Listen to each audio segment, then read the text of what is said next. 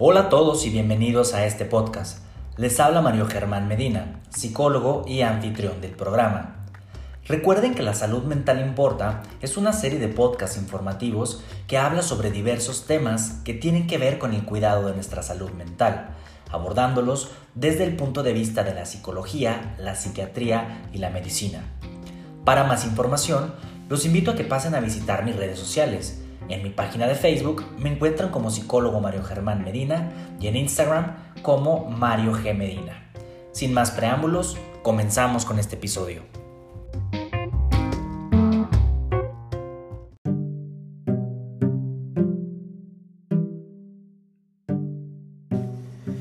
Hola, hola, muy buenos días, noches, tardes, dependiendo la hora en la que usted esté escuchando este podcast.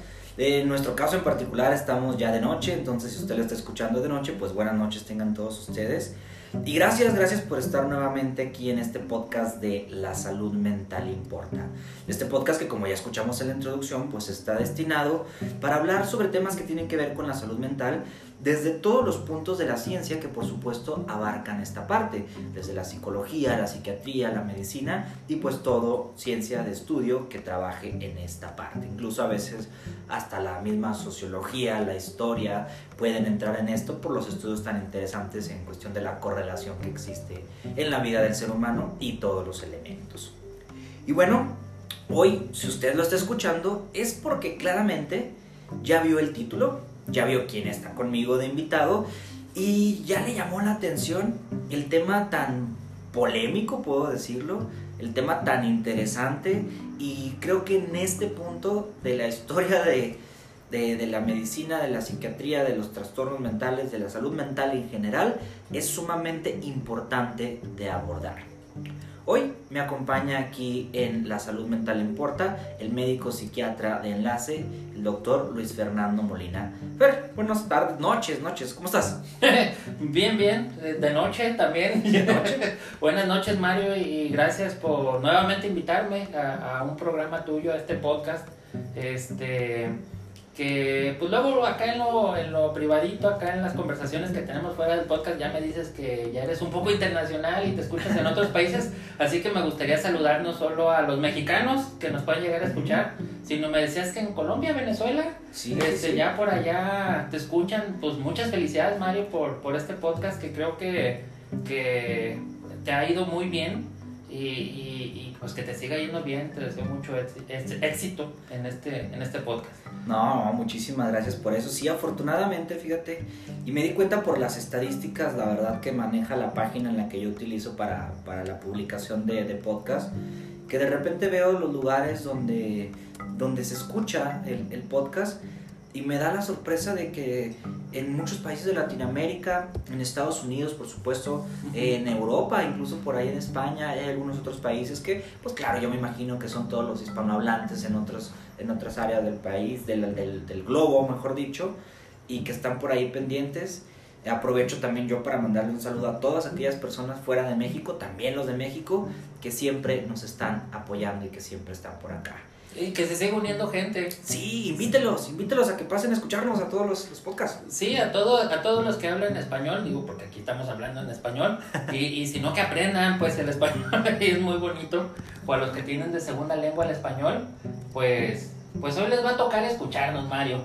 Les va a tocar escucharnos ponernos conspiranoicos, tal vez, a lo, mejor. El tema da para eso. El tema da para, eso. y más. A ver si no terminamos hablando de ovnis. Ya sé. Pues mira, hay experimentos que hasta en esa situación se te tienen que ver. Y la verdad, con todas las posibilidades que hay en este universo y en este mundo, la verdad es que no lo dudo ni tantito. El título de este podcast es El uso de psicodélicos para la salud mental. Este tema que me gustaría ponerlos en contexto histórico, esto es algo que no, no es nuevo. Eso definitivamente no es nuevo porque a veces pensamos es que son las nuevas generaciones, que los chavitos quieren experimentar, que los médicos, que los psiquiatras, que las farmacéuticas. Ok, tal vez ahorita por la, la cuestión de los medios de comunicación tan masivos y la información tan rápida que, que se mueve, tendemos a pensar que esto está pasando ahorita nada más. Sin embargo, eh, la idea de utilizar todos estos eh, sustancias psicodélicas, eh, que ya iremos hablando de, las que existen, eh, ya tiene bastante tiempo y en estudio como tal para, para utilizarlo como, como tratamiento farmacológico empieza entre los años 50 posterior a la primera a la segunda guerra mundial perdón y se expande a partir de ahí hasta la actualidad. Entonces vamos a platicar hoy justamente de lo que nos hablan los estudios justamente de lo que eh, nos ha comprobado lo que no se ha comprobado todavía y quiero dejar mi postura, yo personalmente, Fer, antes de, iniciar con todo esto, quiero dejar mi postura referente a esto, porque no quiero que se interprete que este podcast es para incitar al consumo o para satanizar la misma propuesta que se hace en el tratamiento farmacológico. Es decir, se va a poner la información sobre la mesa y a mí me encantaría que usted haga su propio criterio y que se vaya siempre por las medidas saludables, por las medidas comprobables que ya hay un estudio que realmente lo avale y que realmente te diga sí, sí funciona. Esa es mi postura desde ahorita, se lo comento. No voy a hacer filias ni fobias referente al tema, pero sí es un tema muy interesante. Así que, Fer, ¿por dónde empezamos ahora sí a darle a este, a este podcast? Pues, ¿podemos dejar los ovnis al final? ¿Podemos?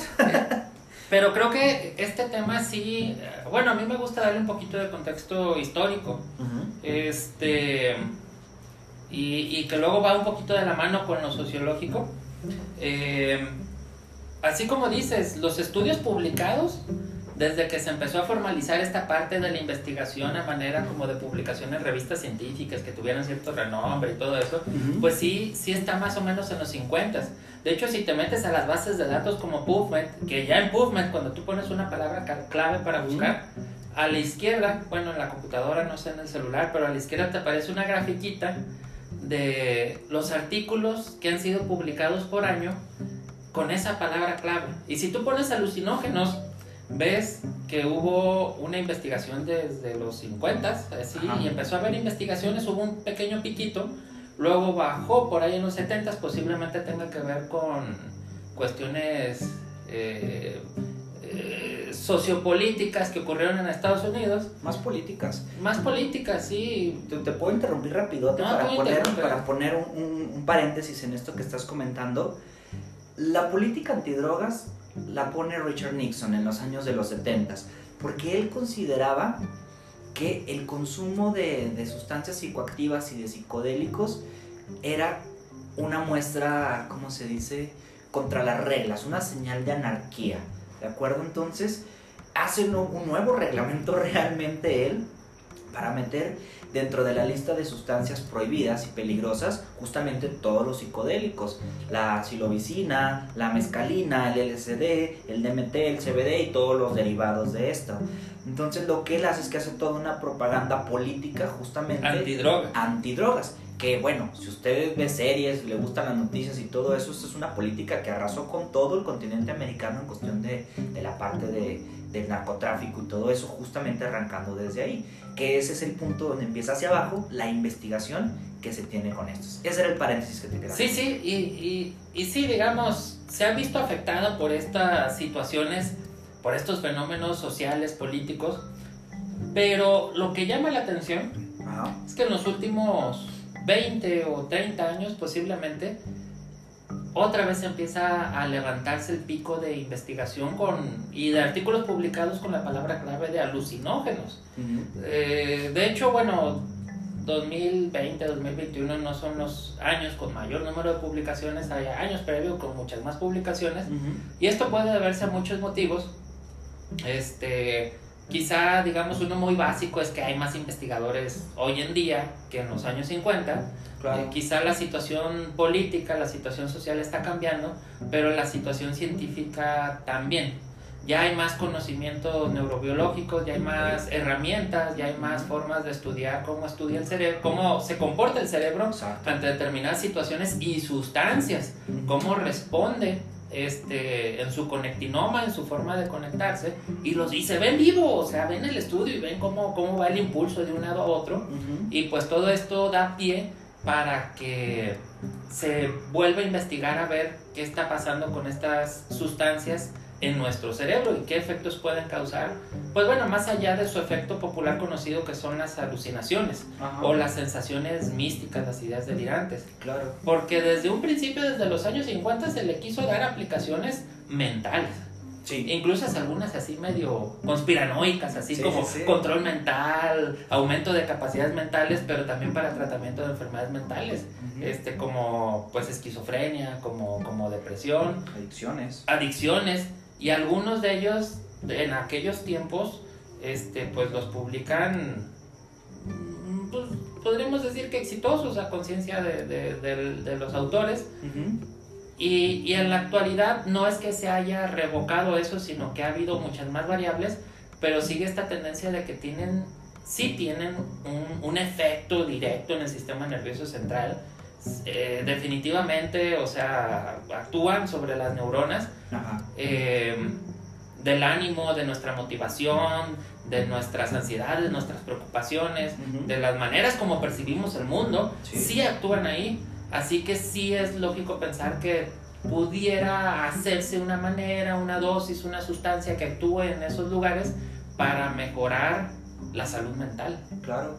Y comparan mucho el uso de la silobicina, por ejemplo, eh, con la administración de los antidepresivos, porque dice que tiene incluso la misma formación molecular, si no me equivoco, pues no estoy diciendo mal, pero por ahí lo estuve checando, que tiene una conformación muy similar a la serotonina, a, a los recapturadores de, de serotonina y que por el efecto que produce tiende a ser incluso un efecto todavía más fuerte y que pues tiene un beneficio interesante.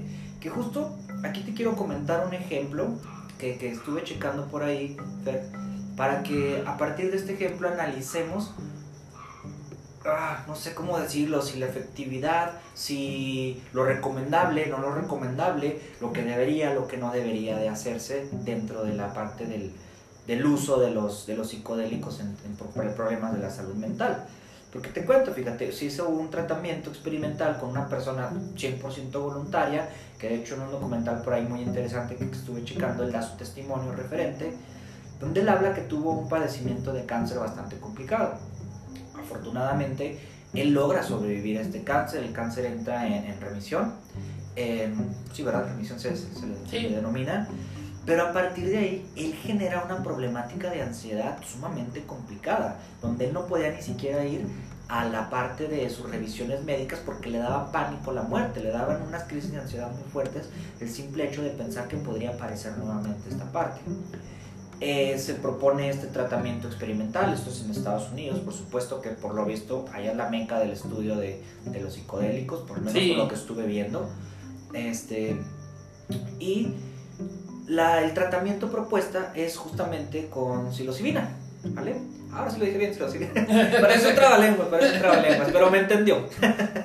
Eh, que es esta parte que produce los, lo- las alucinaciones o la propiedad principal de los hongos alucinógenos. Para que, Así es, sí. sí, para que me entiendan más, más coloquialmente, vaya. Sí, sí, los hongos alucinógenos te hacen alucinar por la psilocibina. Exacto, es la sustancia activa de los hongos, vaya.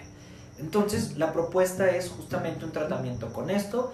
Eh, al parecer es una, fue una sola dosis, pero previo a la dosis de, de esta sustancia, se le preparó por medio de un proceso psicoterapéutico de aproximadamente de seis sesiones, si no me equivoco.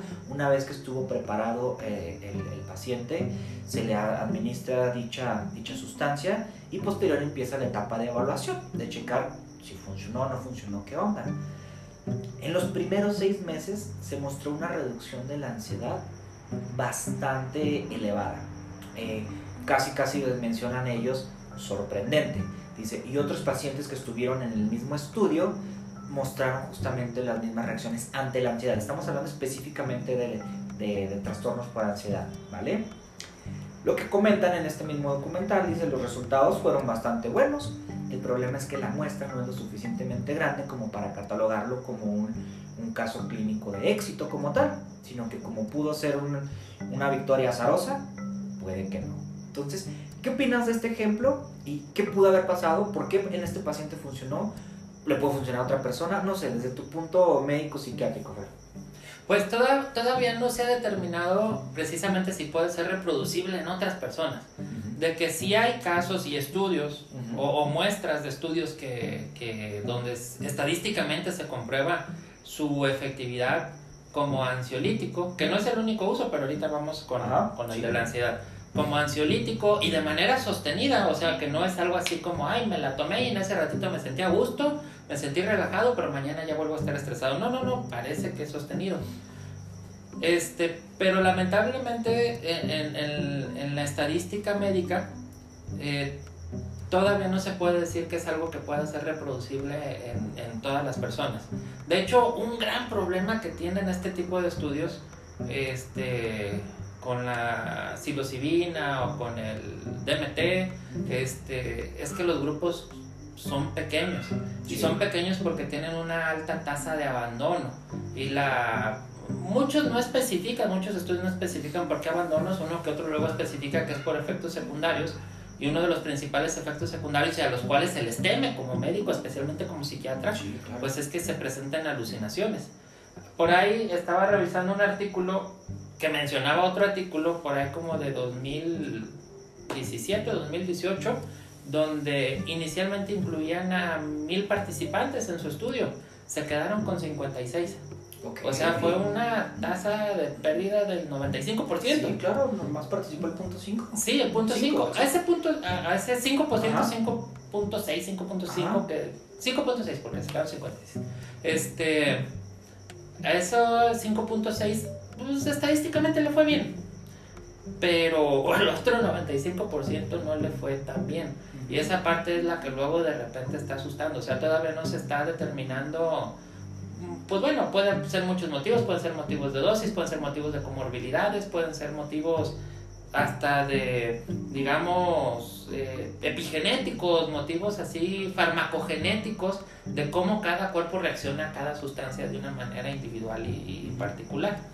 Este, este caso que, que, me platicas, pues digo, qué bueno que al chavo le funcionó y qué bueno que a otras personas que posiblemente han estado con dificultades, con depresiones resistentes, este, les llegue a funcionar. Acá, Pero, acá en, el, en el, ejemplo que te pongo, al parecer el grupo de estudio era de 13 personas. Sí, es muy pequeño. Es demasiado pequeño, ni siquiera en una comunidad hospitalaria es un valor significativo, creo yo.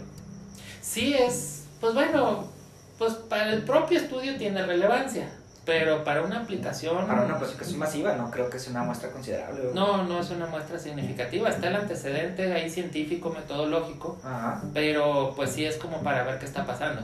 Algunos estudios han mejorado, digamos, el apego como participante, este, pero con un acompañamiento de profesionales. Entonces se administra la sustancia este y los tienen así en vigilancia y así como oye no te me vayas a estresar mira si, si empiezas a alucinar o empiezas a tener sensaciones este místicas o de sobreconciencia o cosas así no te apures aquí vamos a estar tú no te estreses y empieces a ver colores raros o que las cosas se mueven no aquí vamos a estar Parece que esa parte da mucha tranquilidad a los participantes, aunque esa ya es una variable más al tratamiento, porque termina siendo un tratamiento extra, además de la psilocibina.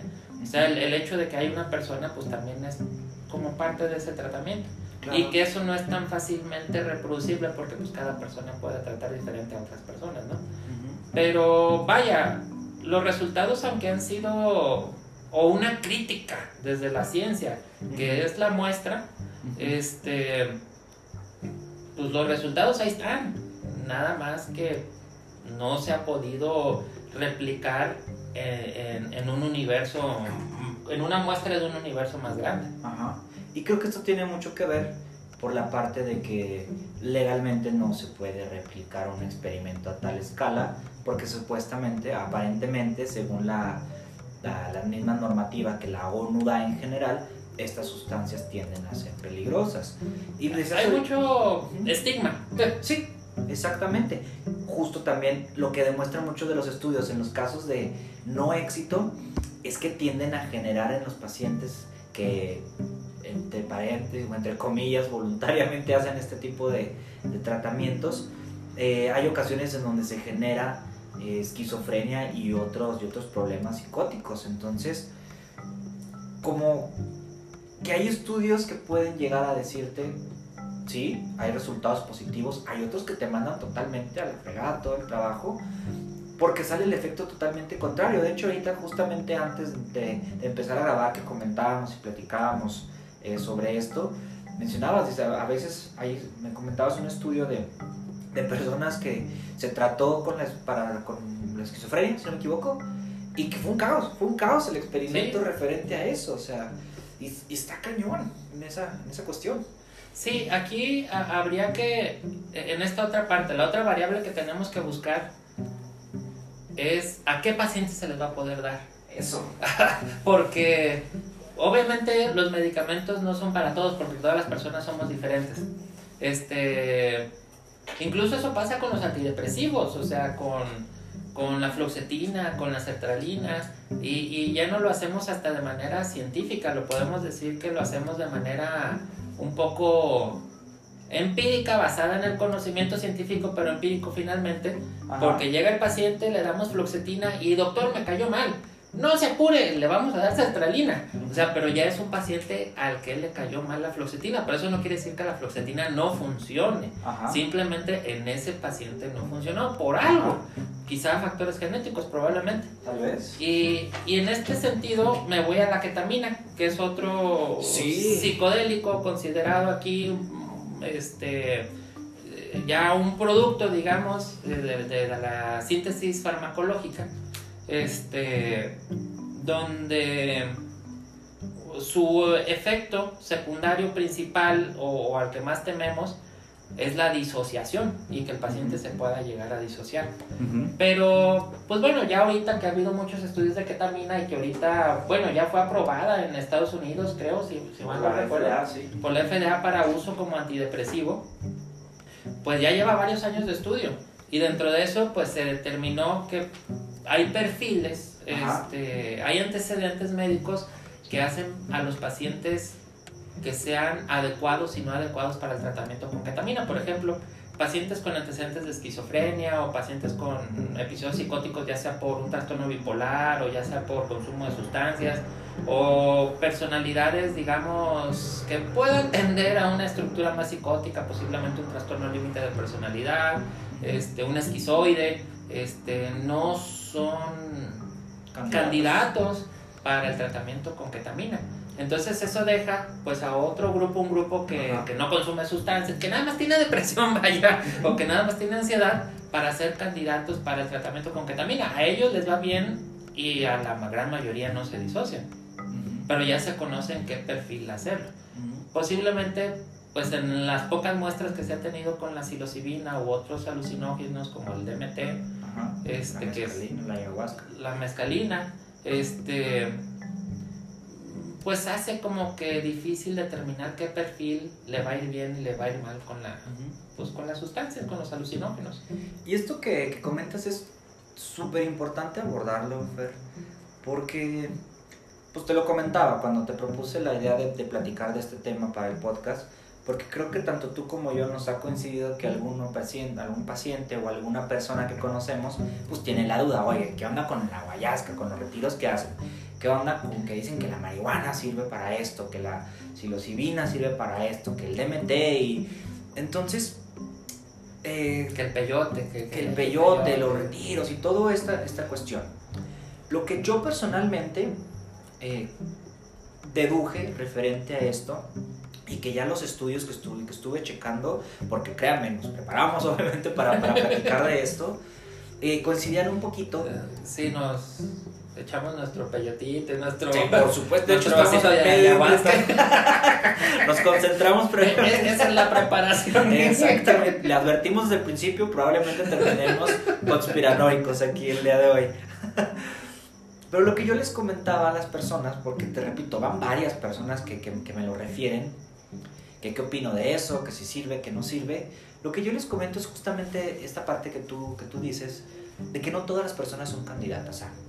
Si yo tengo una persona que tiene un problema, un, trastorno de personalidad, con ya constantes disociaciones, con delirios, ya con alucinaciones de cualquier tipo, ya sea visuales, auditivas, eh, whatever, el que sea, eh, muy probablemente una, un tratamiento entre comillas o un no sé cómo le llaman, si ceremonias o de esas de ayahuasca o, o rituales, o, rituales eh, o meditaciones, no sé cómo, cómo, cómo, les, cómo los presentan, vaya, sin una preparación previa, con una carga impresionante de problemas, porque usualmente tienen muchos problemas, porque por eso recurren a este tipo de mecanismos. Estas personas a veces están en la línea de la, de la locura, como se les dice vulgarmente. Ya están en la línea de la, del, de la despersonalización, ya están en la línea de, de, de, de, una cuestión psicótica, ya podría decirse, ¿sabes? Y ese tipo de tratamientos lo que pueden hacer es, ¡pum!, darle ese empujoncito que necesitaba la persona. Digo, en pues, pues hasta la marihuana lo hace. O sea, personas que tienen predisposición a esquizofrenia debutan, debutan con consumiendo al consumir cannabis y resulta que el muchacho tenía esquizofrenia. Tenía esquizofrenia, exacto. Y es mucho que la gente, los defensores del consumo recreativo de la marihuana, que repito, lo dije al inicio, no voy a satanizar el consumo de la misma, ni mucho menos, pero es, mucho, es algo que mucha gente no entiende, no todos son candidatos a... Hay estructuras a lo mejor que son un poquito más neuróticas, estructuras que son tal vez un poquito con más de capacidad de, de resolución de problemas, de resiliencia, no sé, que tal vez una experiencia de estas sea solo eso, una experiencia y punto. Pero para personas con una afectación en cuestión de su salud mental, híjole, creo que es un riesgo bien impresionante, porque por ejemplo el consumo prolongado de marihuana está más que comprobado que puede generar síntomas de apatía prolongada, eh, parte de la cuestión de las habilidades cognitivas, de la concentración, el pensamiento tienden a caer. Al cabo de los años la persona sí, sí se ve decaída, quieran decir, no, es que esta persona lleva años fumando. Analícenla, vean más a profundidad y van a encontrar diferencias significativas. Sí, sí, de hecho, bueno, actualmente no el cannabis como tal, o sea, la, planta, fumar la planta, este, sí se considera como un factor de riesgo en esta situación de, apatía, este, de concentración y luego ya de diagnósticos formales, no solo de fallas cognitivas puntuales, sino diagnósticos formales como la depresión, este, la esquizofrenia, ya lo habíamos mencionado, y hace unos tres meses más o menos, cuatro, salió un artículo muy interesante donde asociaba el consumo de cannabis con aumento de riesgo de suicidio. Este, o sea, sí tienen sus, pues como todo, ¿no? O sea, no, no hay panacea en, en el mundo. Y, ni los alucinógenos, ni el cannabis, ni los propios medicamentos alopáticos actualmente que usamos, los antidepresivos formales, pues no son panaceas, o sea, no, no hay algo que vaya a solucionar todo y que no tenga pues efectos eh, eh, secundarios. Em, así que en este sentido, aunque sí hay investigaciones que bueno, el cannabis se sale de los alucinógenos. Sí. Este, pero lo voy a comentar, aunque hay, por la popularidad que tiene y porque también es muy investigado, aunque hay estudios donde asocian que sustancias químicas que contiene la planta del cannabis pueden servir como antidepresivos, como ansiolíticos, como anticonvulsivos, para el vómito, para favorecer el apetito. Tengo entendido el CBD, si no me equivoco. El CBD, exactamente. Este, eso no quiere decir que por consumir la marihuana tú ya te estás tratando. Porque la marihuana no es solo eh, el, cannabidiol, que es el CBD, sino que tiene otras sustancias, tiene otros químicos. Claro. Eh, tiene el THC y, el cannabiniol y todo este tipo de, sustancias que le agregan más complejidad a la planta. Eh, o sea, a lo que voy, una planta, y ahora hasta, la, hasta las propias concentraciones, ¿no? Sí, claro. Puede, puede haber una planta este, una familia de plantas, una especie o una cepa o lo que sea, que tenga más concentración de CBD que otras y otras que tengan más concentración de THC. Este, y, pero uno no lo va a saber, uno quizá nada más va y compra su paquetito, pero no sabe cuál es la concentración de, de, los químicos que contiene esa hoja. Claro. Eso lo hace como que los resultados puedan ser inconstantes y que no puedan ser reproducibles. E, esta es una gran ventaja que tiene el diseño de los fármacos. el diseño de los fármacos detecta una sustancia, la isla, la experimenta a dosis eh, preestablecidas con grupos pues que se busca que sean homogéneos para ver realmente los resultados que se pueden llegar a tener. Y, y sí, a, a, lo que voy es eso, o sea, no es lo mismo que digan, ay, es que se sabe que el CBD es antidepresivo.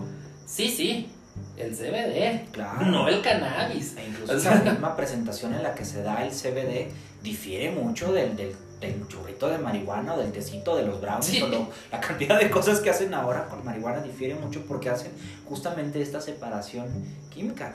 Que si nos vamos a, a cuestiones más prácticas y frías y objetivas, pues así es el medicamento en muchas ocasiones, o sea, de extractos de algo. A final de cuentas, mucha de la farmacología sale precisamente de las plantas. De ahí inicia toda, el, toda la medicina, vaya. Sí, si mal no recuerdo, hay un fármaco que fue patentado por el IMSS hace como 12 años, Ajá. el QG5. Oh, ¿cierto? Para, para las colitis. Lo sacaron de la guayaba, o sea, de la hoja de guayaba. O sea, pero no te están dando hoja de guayaba. Exacto, ¿no? O sea, no, no, es ir a comprarte una guayaba a la tienda y ya me alivié de Sí, ya, ya no tengo cólicos. Exacto. Este, no, te están dando lo que funciona de la hoja Exacto. de la guayaba para, para aliviar los cólicos. Pues así es con el cannabis y así es con los ojos alucinógenos y con el peyote y con la aguayasca. Este, tienen sustancias que se llaman mescalina o dimetiltriptamina, triptamina, perdón, este, que sí tienen sus efectos y que se sabe más o menos cada vez un poquito más de los efectos que tienen. Pero si en algún momento se llega a hacer eh, un mercado este, que se saque la presentación de psilocibina en X miligramos, este, en tabletas o en gotitas o en inyección o lo que sea, este, no va a ser lo mismo tomar psilocibina a, a consumir hongos alucinógenos. Exacto. O sea, es completamente diferente, aunque los hongos alucinógenos contengan psilocibina. Sí, totalmente. Y que de hecho, fíjate, es justamente lo que, lo que estaba viendo en, los, en, en las fuentes que estuve revisando para, para este podcast, que nos hablaba de que la efectividad de este tipo de tratamientos en los estudios experimentales, porque no son tratamientos formales como tal, quiero dejar eso muy claro, porque luego van a andar buscando dónde dan tratamientos para esto y de repente podemos caer en cosas que no, que no, que no son nada saludables. Mencionaba que había tres factores principales para que pudiera verse una, un cambio efectivo en la persona que se está tratando. Uno de esos es quién y cómo te lo aplica o sea, la presentación en la que viene, quién es la persona que te está aplicando dicho tratamiento, el lugar donde se aplica y la intención con la que se aplica dicho tratamiento.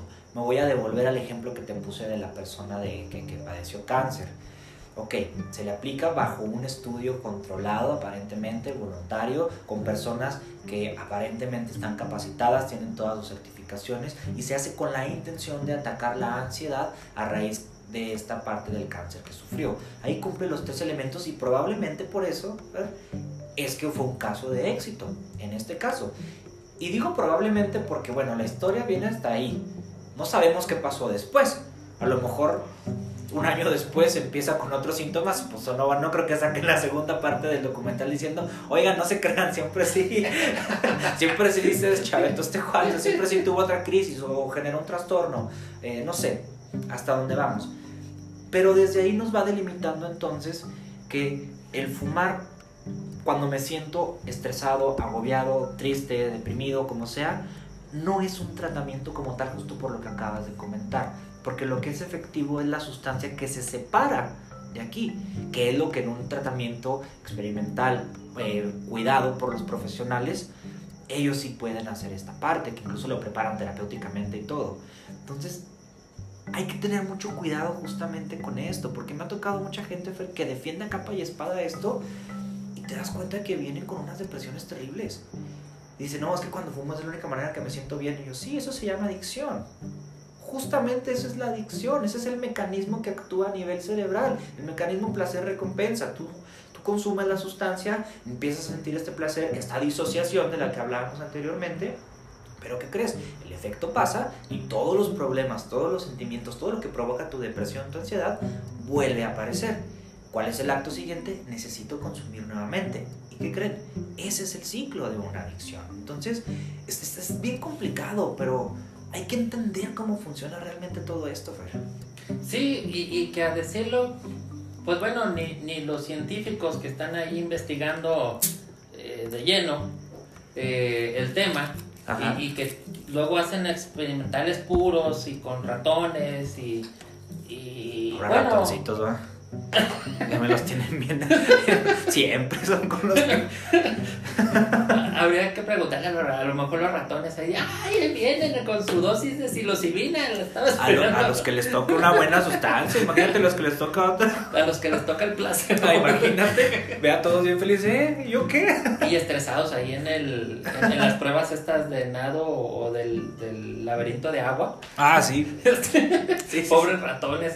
Este, pero bueno, este se me fue, se me fue el hilo. Ah, te- te- con el- con- nos, nos fuimos por Están hablando de la, de la reacción que, que se hacen en los experimentos. Ah, sí, sí, los científicos, pues que ellos que están, digamos, empapados, que están al día con el Están tema. investigando día a día. Sí, están investigando.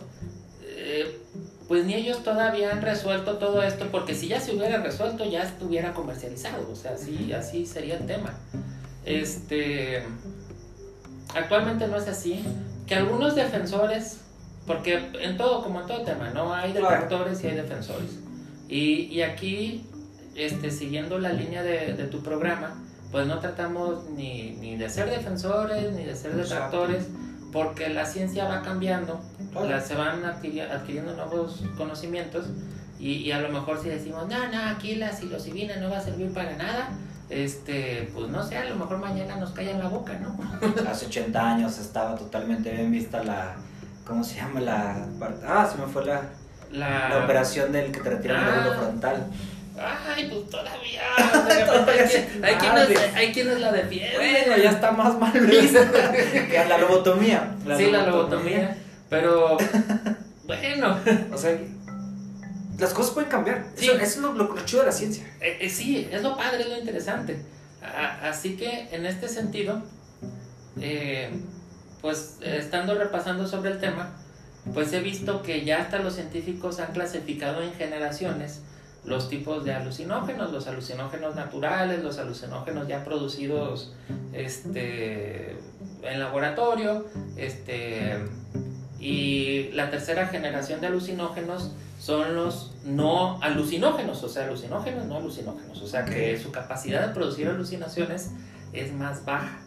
Okay. Y parece que hay ahí un par de sustancias que tienen el mismo, la misma vía de acción, que es un agonismo en los receptores 5-HT2A de serotonina, de las neuronas piramidales, de la quinta capa de la corteza cerebral, o sea, son así de específicos. Exacto, exacto. Así de específicos pueden llegar a ser, ¿no?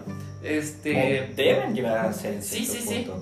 entonces, pues de alguna manera, digamos, esta producción, esta farmacogenética, esta ingeniería farmacológica, pues ya ha sido tan avanzada que se pueden diseñar fármacos a conciencia de lo que se quiere buscar. De hecho, dato curioso, la fluoxetina fue el primer fármaco que fue diseñado con este objetivo. Este, fue un antidepresivo, o sea, justamente, o sea, así, así de, de, de luego buenas historias puede llegar a tener la salud mental. Pero bueno, ahorita con los alucinógenos parece que esta tercera generación todavía las sustancias son secretas, todavía todo esto pues tiene intereses económicos, Claro. este, pero la promesa, la, porque es así, la promesa que, que, que tienen estos eh, científicos que están en favor de, de estos alucinógenos, pues es que van a hacer tratamientos que van a ser efectivos, tan efectivos o más efectivos que los, anti- que los antidepresivos actuales, que van a hacer efecto más rápido que los antidepresivos actuales, que se van a necesitar menos dosis Ajá. que los antidepresivos actuales, que el costo-beneficio va a ser más caro que los antidepresivos actuales, pero más barato que la ketamina. Por ejemplo, la ketamina, nada más por dar un número, en Estados Unidos un tratamiento de tres meses con ketamina llega a costar hasta 4.800 dólares. Estamos hablando de 100 mil pesos en tres meses. Y sí, es efectiva la ketamina según los estudios y si, lo das, si se lo das a la persona adecuada, pero es muy caro. Entonces, estos científicos están previendo que va a ser más accesible estos alucinógenos, no alucinógenos, para el tratamiento de depresión, ansiedad, trastorno por estrés postraumático, este, consumo de sustancias. O sea, como que sí hay muchas promesas. Que también aquí hay un poco de bombo de marketing, este, de, de marcadología, pues también aplica en la ciencia. También finalmente la ciencia también se debe y se aplica al capitalismo, así, así vivimos. Este, así que, pues bueno, ahí están, ahí están, se están investigando. Hay que ver cómo se van desarrollando. Pero volvemos a la misma parte, o sea, estas sustancias, aunque puedan ser derivadas de una sustancia que se encuentra en una planta o en un hongo, no es lo mismo. o sea, ya es algo diferente, ya es algo más específico, ya es algo diseñado para, este, sin otros agregados, digamos, con mayor pureza que lo que te pudieras encontrar en la naturaleza.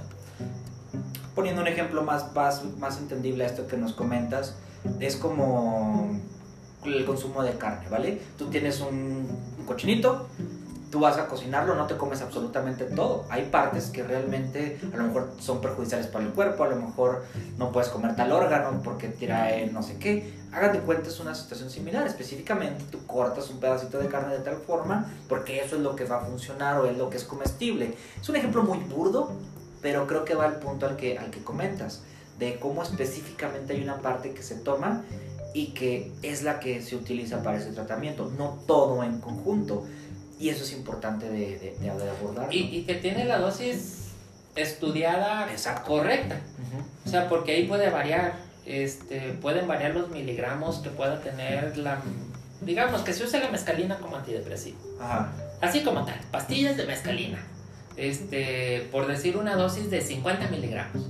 Y oiga, eh, oiga doctor, yo estoy deprimido, no se apure, yo le voy a recetar mescalina, él le va su mescalina este, de 50 miligramos y se toma una cada semana, porque parece que así van a, pueden ser las dosis así con esa distancia. Este, pues no va a ser lo mismo que le diga yo, pues vaya y échese un peyote, porque no sabemos cuánta mescalina va a tener ese peyote, además de otras sustancias. Es como tú y yo, este, que bueno, a pesar de que yo tengo un poco más de años que tú, pues podríamos decir que somos de la edad, que somos del mismo grupo etario. Temporales. Sí, pero si ahorita tú y yo nos sacamos una muestra de sangre, nada más para checar la glucosa. Sé que ibas a decir un peyote, ok. Vaya, a ver, ok. Y a ver, a ver quién le atina a cuántos miligramos tiene. Ustedes lo están viendo en vivo. Vamos a hacer un estudio aquí con dos muestras nada más. Sí, a, ver quién es más. A ver a quién le cae bien. Ahí les avisamos mañana cómo nos fue. Este. Sí, pero si nos sacan una muestra a ti y a mí y nos miden la glucosa, nos va a salir diferente. Claro. Porque somos personas diferentes, porque, bueno, aunque hace ratito comimos pollo los dos, fue con una preparación diferente. Este, también lo que comimos en la comida, si hicimos actividad física o no. O sea, todo eso va a influir en, en, cuánta glucosa vamos a tener en la sangre. Claro. Y al final del día y a la misma hora, aunque nos tomen la muestra, va a salir diferente. Pues así va a ser de un hongo a otro, así va a ser de un cactus a otro en el caso de los peyotes. Y, y así va a ser en todas las demás sustancias alucinógenas que se encuentran en, en, en la naturaleza. Aquí agregar rapidísimo la el uso que se le da a veces, o los estudios que se le da, perdón, a la parte del LSD, que ese es una sustancia ya sintética, eh, que es preparada en laboratorio como tal, que también hay un chorro de estudios que trabajan esto, pero no es lo mismo estar trabajando en un estudio y consumirlo en dosis sumamente controladas porque es bastante riesgoso consumir LSD por los grados de alucinación que llegas a tener a consumirlo en un antro. No es como que vayas con el vendedor de la esquina y te dé para, para tratar tu, tu, depresión o algo. Porque la dosis, para empezar, no sabemos si va a ser lo más pura posible dentro de lo sintéticamente hablando o si vaya a tener otra cuestión que te puede llevar al grado de una sobredosis o de una situación más complicada. Sí, porque luego en eso el paciente se puede confundir y creo que ese es trabajo ya de nosotros, de los clínicos, no de los investigadores. Pasar el mensaje al paciente de que no es lo mismo y que debemos de insistir en que no es lo mismo y que no va a ir a comprar su medicamento en el punto. Exacto. Bueno, aquí en México el punto es donde, ya, ya que ahora Sí, sí, ya que somos internacionales, somos, somos, porque ya eres- tú eres parte del podcast, Este, ¿sabes? oh, muchas gracias, muchas gracias. Este, aquí el punto en México, pues es el lugar donde se vende la droga. Ajá. Este, o, pues sí, o la Con ventanita. el butcher o con el, con el puntero, así se le dice. Sí, sí, sí. Por ahí déjenos saber cómo le dicen en su país. Con el dealer. así Con con- el dealer, ándale, internacional. Más, internacional con el dealer. Sí. No vas a ir a comprar tu tratamiento con el dealer, o sea, lo vas a ir a comprar a una farmacia. Este, y no porque el dealer te lo dé a 100 pesos la bolsita. o, o a Suponiendo 200 la que eso bolsita. te Sí, sí, sí. Ajá. No, pues vas a tener que pagar lo que corresponde o si, o si tu servicio de salud lo cubre, pues qué bueno, este, pero lo vas a ir a conseguir ahí porque ahí es donde se te va a ofrecer una mayor garantía y mayor seguridad de que lo que estás comprando es lo que vas a consumir y se espera un efecto dado. Ajá. Y eso no va a suceder si lo compras en cualquier otro lado. Claro. Fer, se nos está acabando el tiempo. No me digas. Pero, de- o sea, falta poquito, pero sí dejé este espacio justamente para, para hacerte la- las últimas dos preguntas, ¿vale? Primero, tú personalmente desde el punto de vista psiquiátrico, a lo, tu profesión, a lo que trabajas, a cómo trabajas día a día, primero, ¿tú crees que algún día este tipo de, de tratamientos sean ya plenamente utilizables, legales, ya como recet que los pueda recetar, ya como recetar una fluoxetina, una venlafaxina eh, o cualquier otro tratamiento para trastornos o para problemas en salud mental? Si crees que algún día vamos a llegar a ese punto. Y segundo, tus conclusiones. Tus conclusiones, los puntos que tú quieras resumir o dejar muy claros de toda esta charla que tuvimos. En, en la primera pregunta, es muy probable. Es muy probable que sí. No sé en cuánto tiempo, ahí sí no te sabré decir si en 5 o 10 años. Eh, te puedo decir que mañana no. No, Este, pero muy posiblemente sí nos va a tocar por, por nuestra edad que, que este tipo de sustancias, y no como tal la psilocibina, sino un derivado de la psilocibina, así estudiado, donde se han quitado los efectos secundarios o se han tratado, digo, porque no se pueden quitar todos, sí, claro. y que, eh, que favorezcan el efecto terapéutico, este, es muy probable que sí nos toque verlo. Este, están teniendo resultados buenos. Eh, sí, o sea, la verdad es que parece que están funcionando muy bien. Este, a mi opinión personal, creo que los están vendiendo un poquito de más. este, creo que sí le están poniendo también muchas flores, pero Claro. los resultados hasta ahorita han sido buenos y prometedores. ¿Van a ser la solución de los problemas mentales? No lo sé. No. Yo, bueno. Sí, no, no, no lo sé. Los artículos, bueno, los que están a favor, sí. Definitivamente dicen que Sí, eso claro. va a ser la solución que va a curar la depresión y la ansiedad para siempre. Mm, Yo tengo mis reservas. Este, yo hasta que lo vea, hasta que el método científico lo compruebe, Compruebe, totalmente. este, hasta que salga al mercado y realmente, porque es ahí donde realmente se ve cómo funciona un medicamento. Las ratas de laboratorio, las ratitas, pues, pues dan su vida para esto, este, y, y, pues bueno, desde un punto de vista eh, moral, ético, se les, hasta se les agradece, aunque sean animalitos, este, eh, no es lo mismo. No es lo mismo un experimental puro, un experimental en vivo, este, in vitro, este, a que ya esté en el mercado. Ese es el verdadero estudio. Pues como las vacunas ahorita que estamos en tiempos de Estamos pandemia. haciendo exactamente lo mismo. sí, Queramos o no, eh, por principio estamos haciendo lo mismo. Sí, exacto, hasta que sale así a público general es cuando verdaderamente se ve si un medicamento va a ser tan exitoso como lo haga en el laboratorio. Y eso me da miedo, Fer, porque se empezó con los tratamientos experimentales de la vacuna de COVID por la alta necesidad que estaba habiendo de que necesitamos ya algo que ya y se aprobaron como cinco vacunas en cuestión de una semana ya de estar preparadas. No quiero llegar al punto en sociedad que sean tanto los índices de suicidio, que sean tanto los índices de depresión, de ansiedad, para que digan, ¿saben qué? Ya tenemos que aplicar esto. Eso sí va a estar muy, o sería un escenario creo yo, muy catastrófico y no quisiera que se llegara a ese, a ese punto. A final de cuentas, pues trabajamos en esto y sabemos lo complicado que es tratar cada vez más y más este tipo de problemáticas. Eh, sí es muy difícil, van en aumento. Este, pues los que te siguen muy seguramente ya, ya tienen conciencia de esto, de que las enfermedades mentales van en aumento. Este, sí da miedo este, este escenario que platicas. Yo no lo había pensado.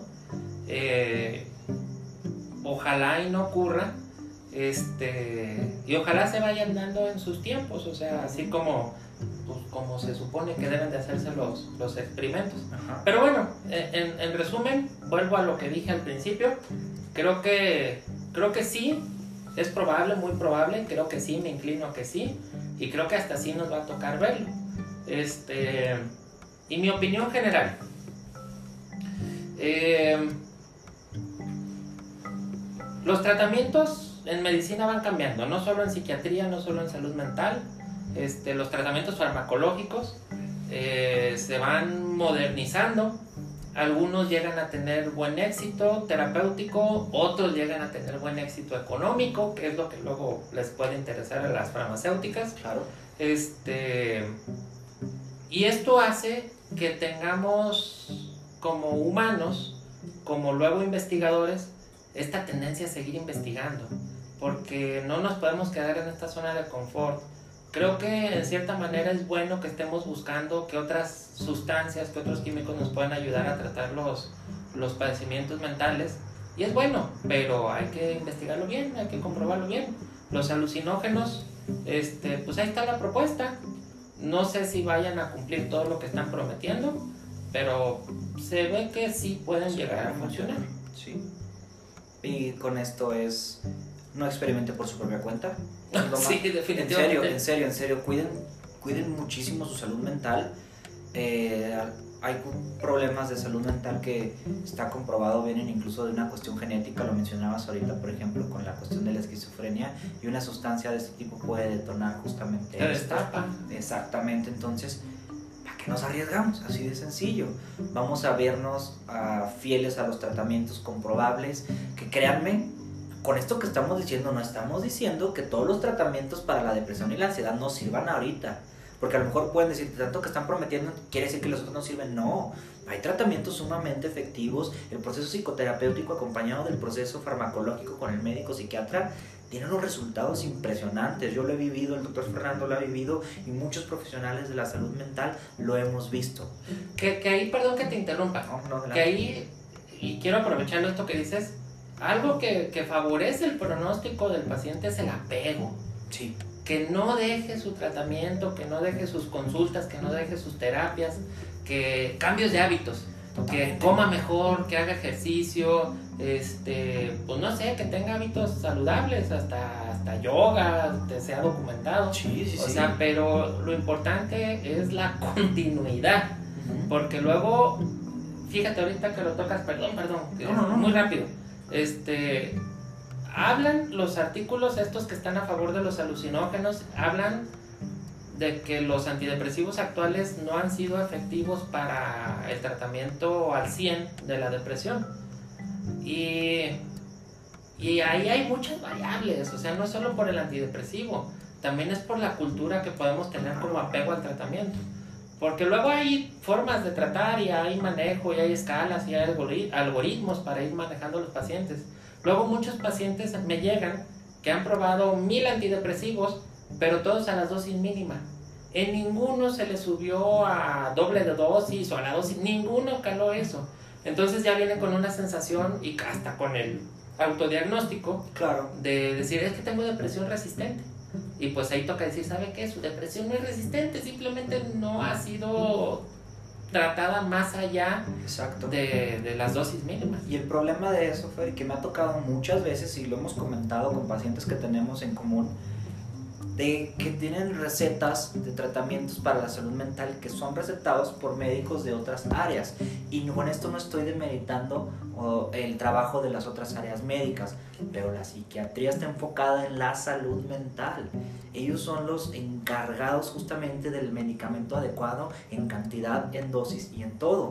Porque en muchas ocasiones, de repente el médico general, el internista, el neuro o cualquier otro, porque sabe las funciones del tratamiento, del, del, del fármaco, ya lo recetan para tratar y a veces hay que indagar un poquito más o mucho más en la historia clínica del paciente, en los antecedentes que tiene en salud mental, muchas cosas que a veces no contemplamos. La otra me comentaba un paciente que le recetó su dentista al prazolam, hazme, hazme el favor.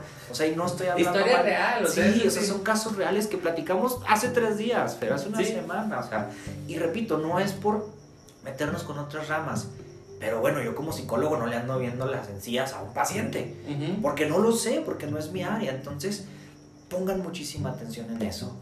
Fer, ahora sí se nos acaba el tiempo antes de que nos lo corte automáticamente la, la- la aplicación. Este, yo nada más respondiendo a las mismas preguntas que tú. Este, sí, yo también creo que en algún momento se van a, a autorizar esos tratamientos. No creo que vaya a ser pronto, al menos no en, en esta década, tal vez ya a partir de la siguiente década.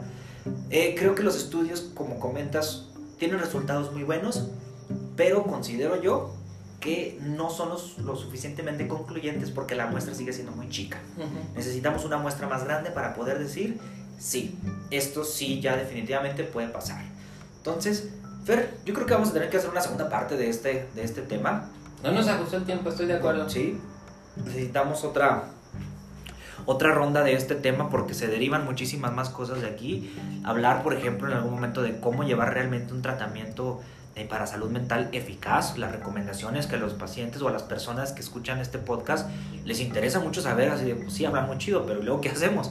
¿Saben? Estaría padre todo eso, entonces para que estén muy pendientes. ir a consulta. Ir a consulta. Es- es- ¿Con, es ¿con una- quién? Con profesionales. de la Es salud un primer mental. paso, así. Así es. Fer, yo te agradezco mucho. Eh, ¿Cómo te podemos encontrar por ahí en redes sociales? Por ahí de repente haces contenido también padre referente a, a temas de salud mental. ¿Cómo te encontramos para que la gente te pueda En, localizar? en- en las redes sociales me pueden encontrar como arroba psicmolina, Ujú. P-S-I-Q, Molina, todo junto. Eh, me pueden encontrar en YouTube, me pueden encontrar en Facebook, me pueden encontrar en Instagram, aunque tengo que confesar que en Instagram todavía no tengo contenido, Ok. pero sí me pueden encontrar ahí. Este puede ser tu primer contenido en Instagram. este podcast. Oye, fíjate que no lo había pensado, pero me gusta tu idea. Bien, bien. Si, si me permites compartirlo, Bueno, por de- supuesto, ya te dije, tú eres parte del podcast. me, me, me agrada la idea. Este, pues bueno, ya ahora me pueden encontrar con contenido en Instagram. Bien, bien. De igual manera, yo en la publicación de Facebook y de Instagram que se hace de este podcast, ahí voy a etiquetarlo para cualquier persona que esté interesada incluso en platicar con él, en consultar o algo, pueden hacerlo. Y pues muchísimas gracias. A mí ya saben, me encuentran como psicólogo Mario Germán Medina en Facebook, en Instagram me van a encontrar como Mario G. Medina, igual en Twitter. Y me estoy ando- me ando estrenando en TikTok, ¿eh? En TikTok ¿Tienes también. TikTok? Tengo TikTok. Ah, mira, no Me sabía. encuentran como psicólogo Mario Germán Medina, donde justamente sigo hablando de temas de salud mental. No me van a ver ahí haciendo bromas ni nada. Yo me dedico justamente a tratar de difundir la importancia de la salud mental, porque al final de cuentas es el título del podcast. Te voy a seguir en TikTok. Adelante. A, a ver si aprendo y luego podemos hacer hasta contenido así en conjunto.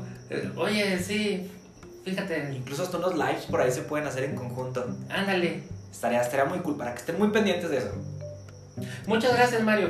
Este, te agradezco esta, esta invitación. Este, pues ahora que ya somos vecinos, Sí, sí, sí. tenemos más oportunidades, ya sabes, yo, yo estoy dispuesto. Muchas Excelente. gracias. Gracias, Fer, y gracias a todos por quedarse a escuchar este podcast. Ya sabes, si le gustó, compártalo y recompártalo en todas sus redes sociales.